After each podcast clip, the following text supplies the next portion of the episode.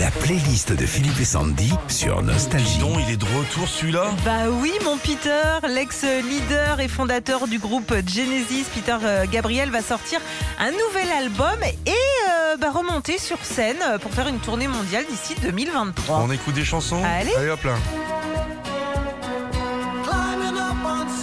Salisbury Hill. Sorti en 77, c'est le tout premier tube de Peter Gabriel après avoir euh, quitté Phil Collins et le groupe Genesis. Joli ça. Ouais. In Your Eye.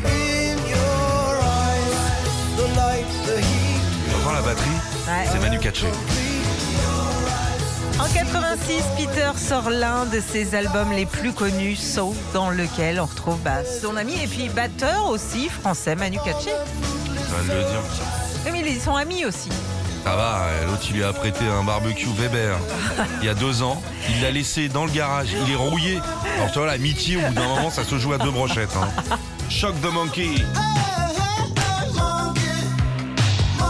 Monkey qui veut dire Un singe Bien sûr. C'est grâce à cette chanson que Peter Gabriel arrive à se classer pour la première fois partout dans le monde. Et ça, c'était en 82. Parmi les plus belles, il y a Don't Give Up. C'est beau ça. hein Depuis sa sortie en 86, on retrouve souvent ce slow dans plein plein de films. Et faut savoir qu'à la base, Peter Gabriel avait proposé le duo à la chanteuse country Dolly Parton, mais elle l'a refusé.